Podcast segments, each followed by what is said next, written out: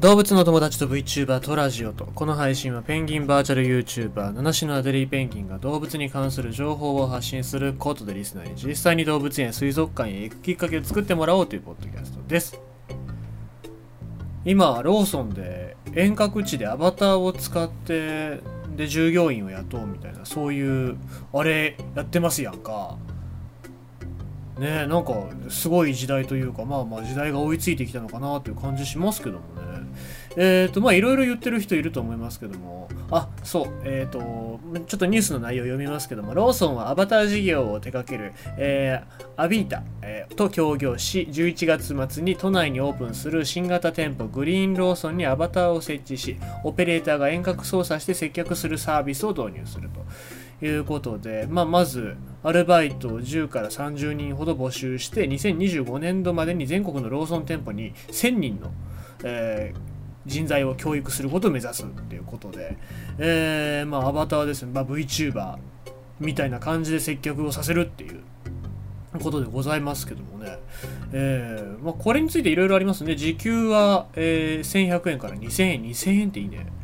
東京のローソン本社や、え、大阪の国際障害者交流センターなど、え、将来は在宅勤務を可能にすることも検討しているということですけども、まあ、あの、国際障害者交流センターというところで、え使うっていうところも見ると、やっぱりそういう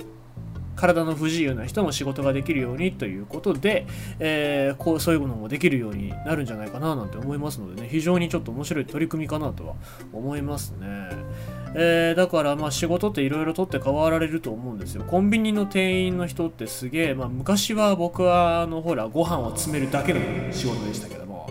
まあ、そんなことなかったですけど、ね、えー、ちょっと宗教にはまり込んじゃったやばいおばあちゃんの世話とかね、なんかそういうのもありましたよ。そういうのを、でもそう考えるとね、いろいろ大変かもしんないんですけども、えー、まあこういうのをアバターでやってもらうっていうことで新しい仕事を作るっていう面では、まあ今の時代なのかなと思いますし、そうやって働けなかった人を、えー、ちゃんとね、雇用するっていうのがこれから人材が少なくなっていく上で、えー、必要なことじゃないかなと思うので、非常にいいんじゃないかなと思いますね。えー、ちゅうことでございますけども、まあまあ、なんか、うん、僕らの周りの VTuber さんでもこの仕事やりたいっていう人いるのかななんて思うし、下手するとローソンがなんかちょっとホロレ、ホロライブとか、なんか2時3時とかとコラボして、えっ、ー、と、ランダムでこういう仕事してもらうみたいな、そういうことするかもしれないですね。えー、したらなんかししそうな気がする。はい。さあ、3分も喋ってしまいました。無駄です。はい。えー、ちゅうことでございまして、今日のニュース読んでいきますが、新しい発見でございます。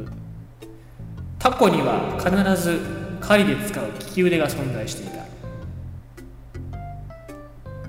タコは8本の腕を駆使して巧みに狩りをこなしますがその動きはランダムではなくちゃんと利き腕があったようです。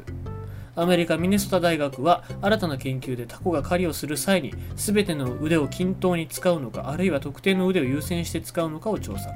その結果、タコはどんな獲物が寄ってきても真ん中から2番目の腕を必ず優先して使うことが判明しました。この真ん中から2番目の腕が狩りにおける利き腕と見られます。ということでございました。まあ、今、スプラトゥーンが流行ってるからいいニュースかなと思いましたけども。で、今回この研究で使ったのはカリフォルニア2スポットタコ。まあ、2つの斑点が頭に1個ずつ、えー、両方についてるので、えーまあ、見分けがつきやすいっていう話でございます。まあ、それはいいとして。で、本研究ではタコの中心の2本の腕から、えー、左右に1、2、3、4と,、えー、と番号を振って、えー、測定した。次にタコの入っている水槽にカニやエビなど様々な種類の生き餌を、生き餌を投入し、タコがどのように狩りをするのかをカメラで記録する。事前の予想ではカニはゆっくりと歩きエビは尻尾を使って素早く逃げるため獲物の種類によって異なる狩猟戦略が必要になると考えられてきました。そして観察の結果研究チームは以下のような狩りの傾向を発見したと。で1つ。タコは巣穴に隠れて常に片目だけを水面側に向けているが獲物を発見するとその目と同じ側の腕を使っていた。でその腕はどんな種類の獲物であれ必ず真ん中から2番目の腕が優先されていた。動き、えー、もう一つ、えー、動きの遅いカニを捉えるときは2番目の腕をリードしながら猫のようにそろりと近づきつつ急に飛びついていた。動きの速いエビを捕らえるときは獲物に気づかれないように慎重に行動し2番目の腕で飛びついた後その隣の1番目と3番目の腕でエビが逃げないようにえサポートしていた。ということで。まあ映像も残ってるんでねこれも貼り付けますけども。えータコの動きは一見予想できないように見えるのですが狩猟行動に関しては非常に再現性が高かったということで研究者の方はおっしゃっております。でこのことからタコは狩りに特化した利き腕があるっていうふうに結論付けられたというわけでございますね。で今回はこのカリフォルニア2スポットタコっていうタコを使って実験したわけでございますけども、えーまあ、日本のタコでも同じような利き腕があるのかなって使い方は一緒なのかなっていうのも気になりますよね。で、まあ、この研究で面白いのは解剖学的にはこの8本のタコの腕っていうのは全部共通、えーしてて、まあ、一見すると違いがないように見られてたんですけども今回ま特定の行動に特定の腕を利用するのであればそこには何かしらの進化的適用が反映されていると考えられるっていうことで、まあ、これから先も研究を続けると思いますけどもこうしたタコの動きの使い方をより深く理解することで次世代のコード、え操作系ソフトロボットにを開発するための一助となる。でしょうということですね。まあ、だから、えー物を使うためのロボットっていうところでは、えーこういうタコの動きっていうのが利用される可能性もあるよねっていう話ですね。えーであと日本人として気になるのはその利き腕と利き腕じゃないのでなんか味が変わったりするのかなっていうのすげえ気になりますよね。